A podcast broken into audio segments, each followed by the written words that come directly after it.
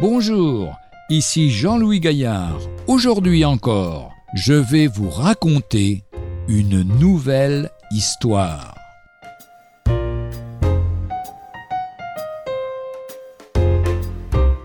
Être dans le ciel.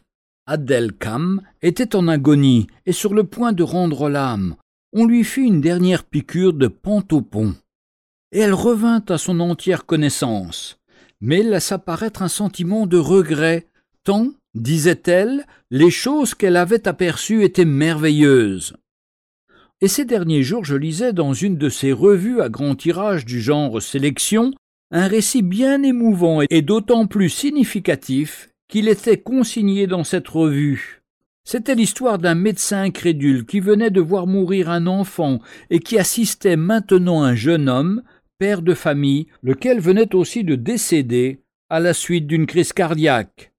Et ce médecin au cœur généreux, pendant plus de deux heures, s'évertua à ranimer ce mort. Or il y réussit au moins quelques heures.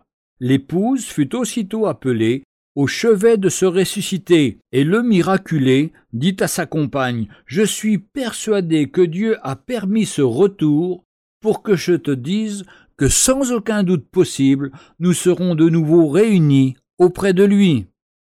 Et comme il narrait au docteur les merveilles dont il avait été le témoin pendant ces deux heures, celui-ci lui demanda Avez-vous eu souvent de ces rêves au cours de votre vie? À quoi le malade répondit J'ai eu souvent des rêves, mais cette fois ce n'était pas un rêve. On ne dit pas si le médecin s'est rallié à la foi chrétienne, mais de tels récits qu'on pourrait multiplier à l'infini vont au devant de notre conscience, ils suivent la ligne de notre espérance, et surtout ils entrent dans l'esprit de l'Évangile.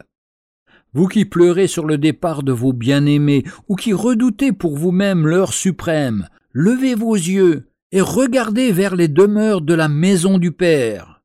Il n'y a pas d'autre consolation à vos alarmes, mais celle-là suffit à tout. L'apôtre Paul, dans sa deuxième épître aux Corinthiens, au chapitre 12 et au verset 4, il nous parle d'un homme qui fut enlevé dans le paradis et qu'il entendit des paroles merveilleuses qu'il n'est pas permis à un homme d'exprimer.